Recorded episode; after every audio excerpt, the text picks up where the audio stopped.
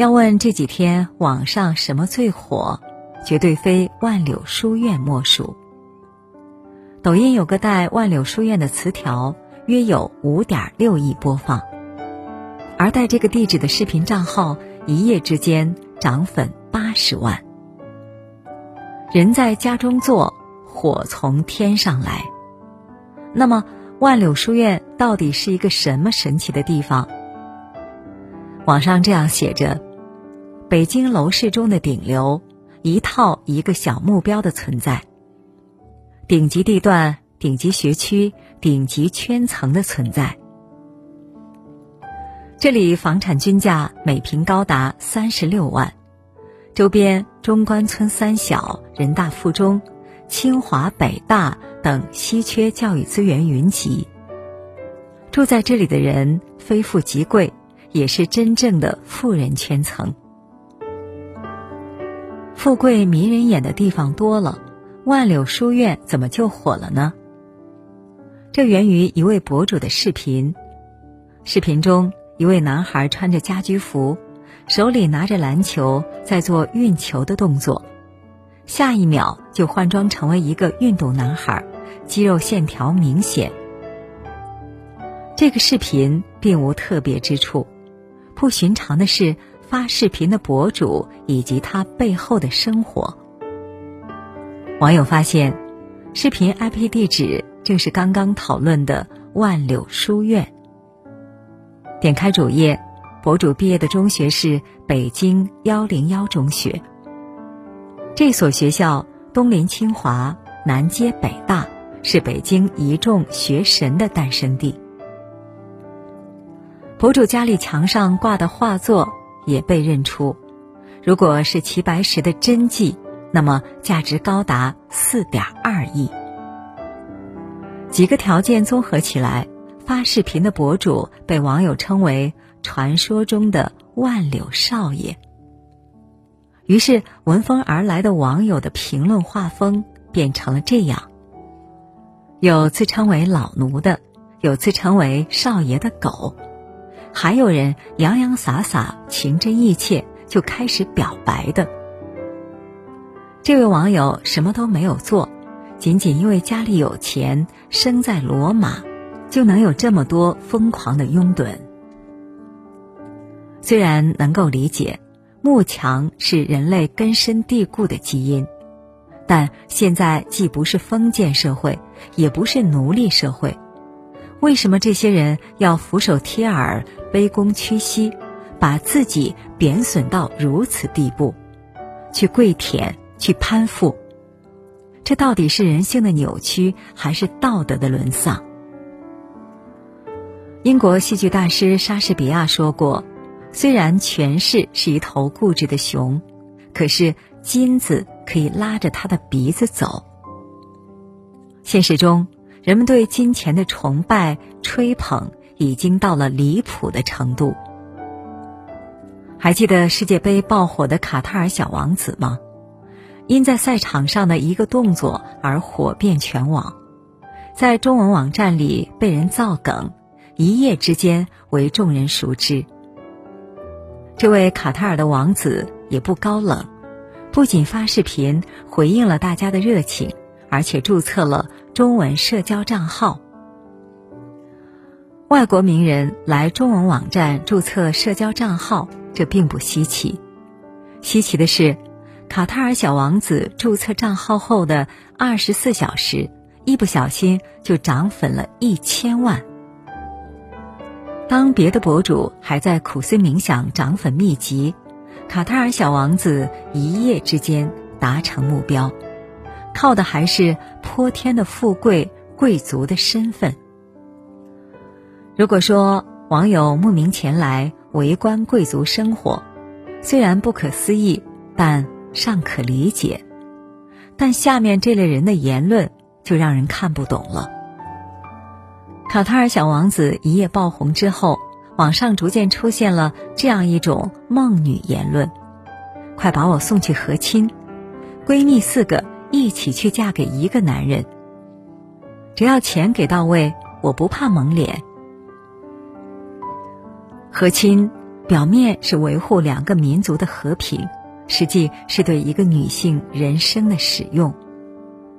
而无数先辈奋斗出来的一夫一妻制，有些女性一开口就活回去了，最后连自由意志都不要了，只要有钱可以交出生命的自由。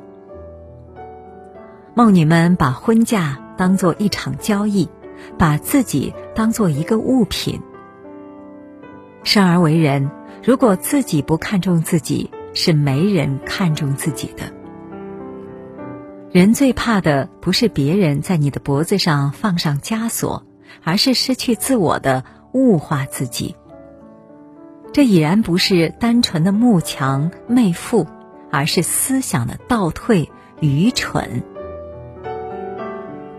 人们崇拜金钱到了一种扭曲的态度。看过一个故事，B 站有一位叫布鲁瑟的博主。因为喜欢打游戏，所以当上了游戏博主。辛辛苦苦每天拍视频、剪视频，他有一个很宏大的理想，用自己的视频影响改变中国的游戏产业。但做了很久，流量始终上不去。开办的工作室也因为资金困难，一度经营不下去。无奈之下，他只好做了一个艰难的决定：关闭工作室，回家继承财产。临别之前，他拍了一个告别视频，并带大家参观了那个价值一千七百万的豪宅。令人哭笑不得的是，这条视频让他彻底火了。视频时代爆火的秘诀之一就是炫富。日日深耕无人知，一朝炫富天下闻。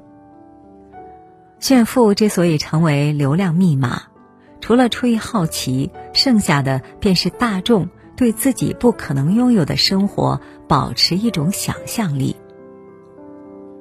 万柳书院火了之后，有位博主采访居住里面的一位年轻人，他问了一个特别的问题：“你现在有什么烦恼吗？”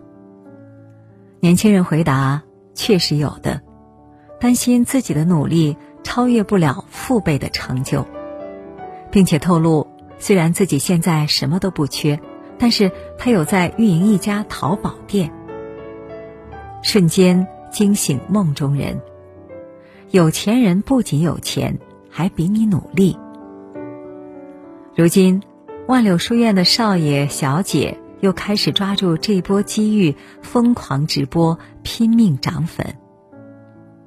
狂热拜金者的后果便是，富人赚得盆满钵满，跪舔的人不仅成为被流量收割的韭菜，还失去了自己的时间。与其自称为奴，不如认清现实；与其疯狂跪舔，不如丰富自己。好好努力赚钱。没什么可耻的，没骨气的跪舔才令人不齿。虽然平凡，但仍努力的活着，这是大多数人生活的真相。前段时间，关于华少孔雪儿的鱼子酱事件上了热搜。在一档综艺里，孔雪儿所在的队伍做任务赢得了胜利，奖品是品尝珍稀鱼子酱。普通家庭的孔雪儿没吃过鱼子酱，看到这种食材，第一反应就问了一句：“需不需要蘸料？”工作人员礼貌的回答：“这个是纯品，不需要蘸料。”但是身后的华少听到，抓住机会揶揄：“要不要给你搞碗泡饭？”孔雪儿只能尴尬的笑笑。华少并没有停止捉弄。他又接着说：“鱼子酱是要用舌尖舔着吃的。”说完，几个男人的眼睛齐刷刷的盯向孔雪儿。孔雪儿当时就显得很为难，毕竟对女性来说，这是一个很不文雅的动作。犹豫之下，孔雪儿还是选择将鱼子酱一口吞了下去。华少看到还不忘记补充：“怎么用嚼的？吃瓜子仁儿是不是？”吃过鱼子酱并不代表高贵，没吃过鱼子酱也不代表低微，反而是吃过鱼子酱的人在没吃过的人面前尽情彰显自以为是的优越感，殊不知早已暴露自己的没品和龌龊。电影《泰坦尼克号》有一个故事令人印象深刻。当时船上最富有的乘客要数阿斯特四世。这趟旅程里，他刚跟妻子度完蜜月旅行，准备返回家乡。船难发生时，当他确定妻子登上救生艇，阿斯特四世返回船上，点了一根雪茄。目送妻子远去，向他挥手告别。这是我所认为的让人尊敬的内涵和精神。真正的高贵，从来不是拥有多少金钱、拥有什么身份、住什么样的豪宅、享用过什么样的锦衣华食，而是植根于内心的一种精神，一种修养。这种修养是对弱者的同情和关怀，是设身处地的善良，是对真理的追寻，是优秀者的自律，是对美的事物的欣赏。我们当然可以拥有对金钱的欲望，也可以努力的去赚很多钱，但钱不该是生活的目的。生而为人，我们应该追逐这些。真正优秀的品质，而这些内涵决定了人与动物的区别。挪威剧作家易卜生的一句话很有道理：金钱可能是许多事物的外壳，却不是核心。它可以为你买到食物，却买不到食欲；可以买到医药，却买不到健康；可以买到相识的人。却买不到朋友，可以买到仆人，却买不到忠诚；可以买到一时的欢乐，却买不到平和和快乐。钱是一种工具，不是生活的目的，而是一种让我们能够幸福生活的手段。不管你身处哪个位置，永远有比你更有钱的人，你不必自卑。也有没有你过得好的人，更没必要自傲。唯有我们看清这个真实的世界，才能够对自己坦诚。而真正踏实长久的幸福，要靠自己的奋斗和努力得到。叔本华说过：“金钱是人类抽象的幸福，所以一心扑在钱眼儿的人，不可能会有具体的幸福。”